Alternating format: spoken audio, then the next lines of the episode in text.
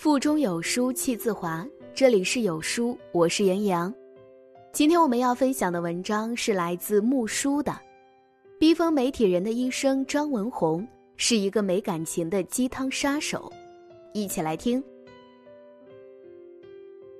最近刷微博真的要被笑死了，这些媒体人真是太难了。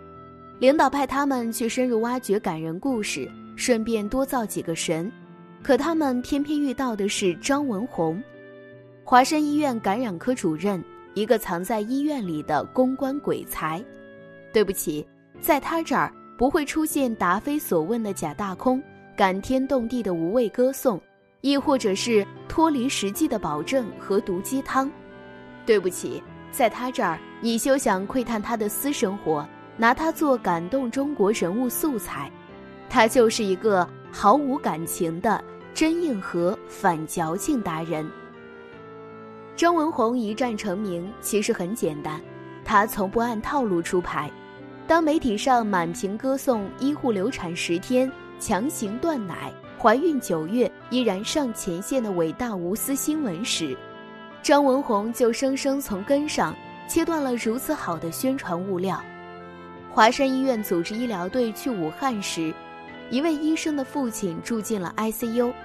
张文宏对他说：“你放心回去吧。”一位刚刚员外回来的医生请战，张文宏说：“你刚员外回来，这次先不派你去。”而在一月二十九日，张文宏还换掉了所有从年底到那时工作的医生，因为第一批人实在是太累了，我们不能欺负听话的人。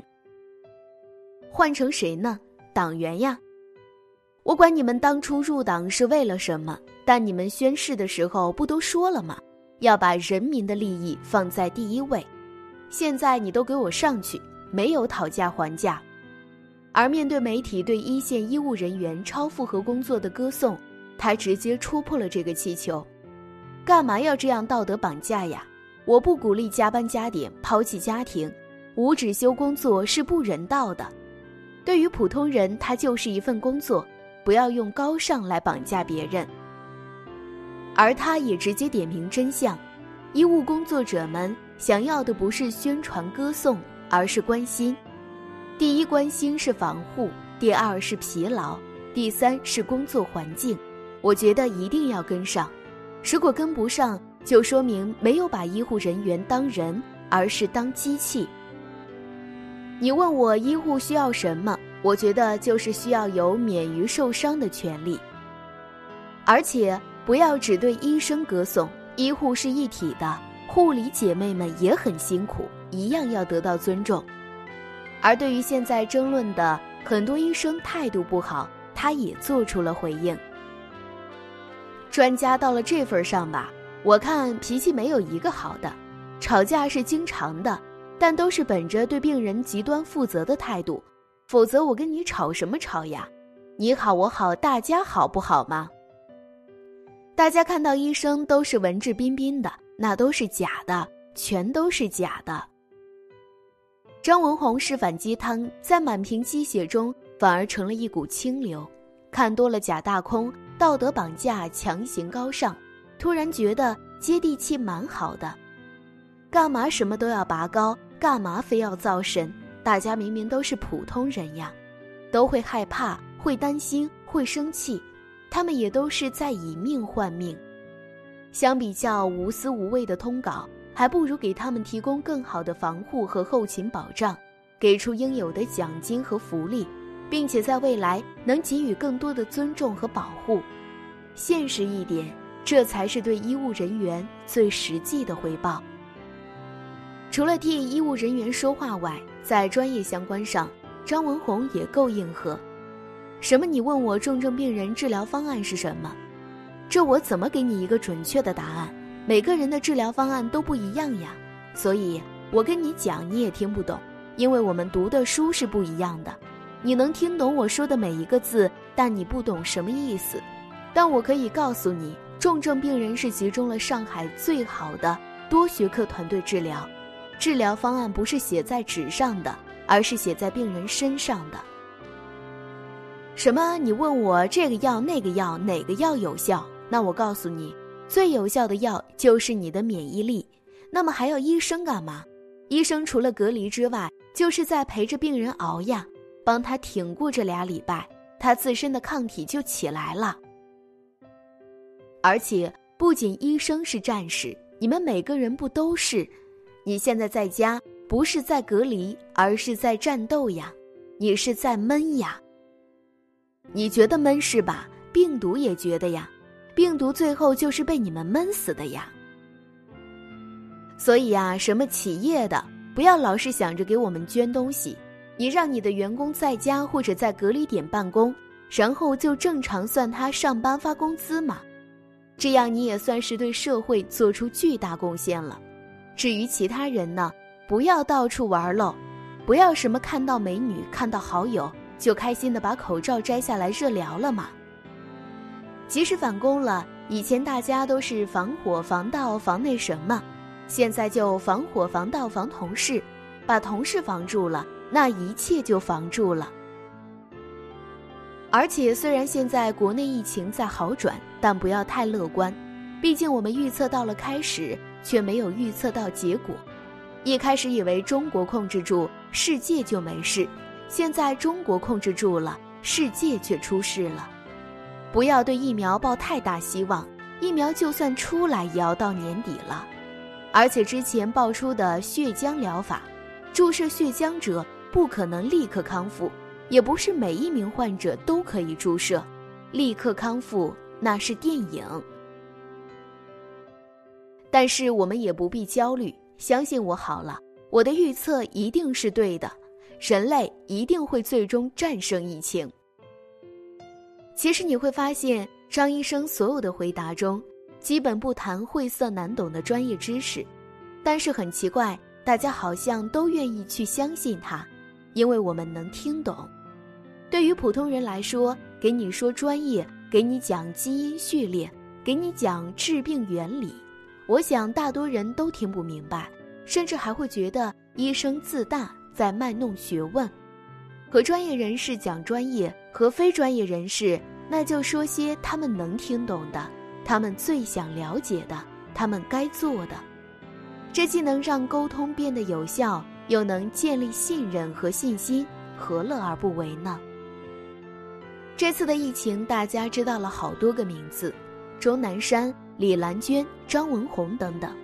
但其实你会发现，在各种人物励志文章刷屏之时，有关张文红的人物经历，我们了解的很少。我们只能从百度百科上知道，张文红，男，温州瑞安人，一九八七年考入上海医科大学医学系医学专业，毕业后进入华山医院感染科。先后在香港大学、美国哈佛大学医学院以及芝加哥州立大学微生物系从事访问学者以及博士后工作，现任复旦大学附属华山医院感染科主任、主任医师、博士生导师，复旦大学生物医学研究员。从小城市一步步逆袭，多么好的励志素材呀！媒体们摩拳擦掌，可他严丝合缝。坚决不让窥探。